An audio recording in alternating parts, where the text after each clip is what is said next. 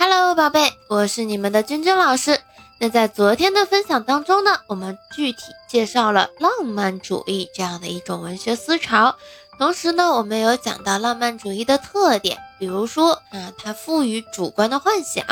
形象呢往往奇特夸张，语言又热情奔放，感情炽烈浓郁。表现出奇特的景物和人物形象啊，也有举一些具体的例子给大家，比如说我们的这个屈原的《离骚》啊，郭沫若的《女神》，李白的许多诗篇，吴承恩的《西游记》，对吧？这些都是属于我们国家啊这个浪漫主义的代表的人物及作品。那此外呢，在其他国家啊，也有一些嗯比较。有代表性的作品，比如说《少年维特的烦恼》，嗯，被解放的《普罗米修斯》，《巴黎圣母院》等等。那我们今天呢，要给大家介绍的是我们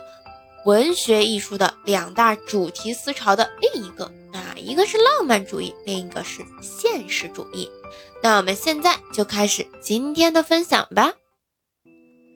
我们所说的现实主义呀，它是一种侧重于如实反映现实生活的文学思潮。现实主义它的基本特征就是通过塑造典型的人物形象来揭示生活中的本质规律，并且呢，用艺术来再现生活。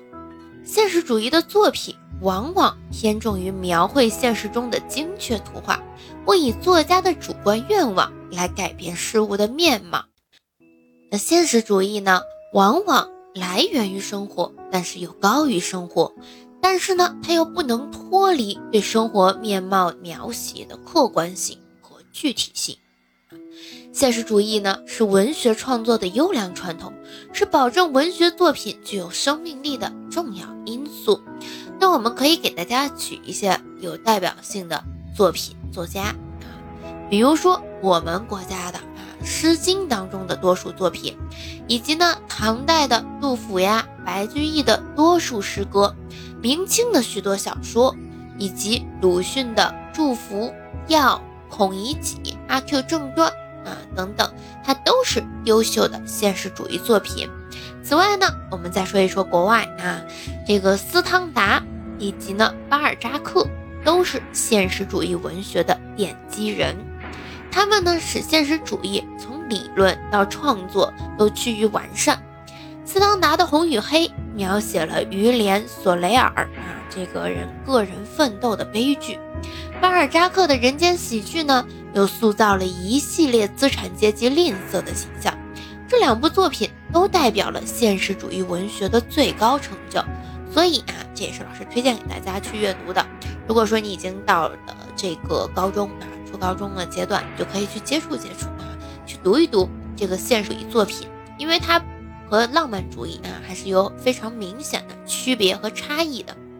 浪漫主义的作品，它更多的啊是有这个作者的主观的一些幻想，它的很多的。剧情啊，甚至变得特别的奇特，特别的夸张啊！它的景物和人物形象的刻画，它往往是有夸张的成分在里边的。但是现实主义的的话呢，它更多的啊会源于生活的一些本质，或者说我们现实生活中经常会反映的一些社会现象、社会的本质规律，它用刻画啊一个故事的形式啊，或者说是呃在描述的这个过程中去展现出来。所以他们两个的创作风格啊，还是有比较明显的区别和差异的。浪漫主义往往语言很热情奔放啊，感情很浓烈，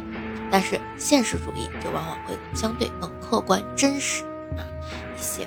所以我们呢，可以去。找一找啊，浪漫主义的代表作品，喜欢的可以读一下，以及呢，现实主义的代表作品啊，我们对呃自己国家的这个作品还是有一些接触的，包括我们课文里有时候一些这个节选的文章，我们都可以去对比啊。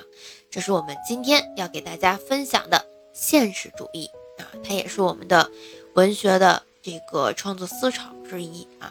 尤其它和浪漫主义是两大主要思潮。那我们今天就分享到这里，我们明天见。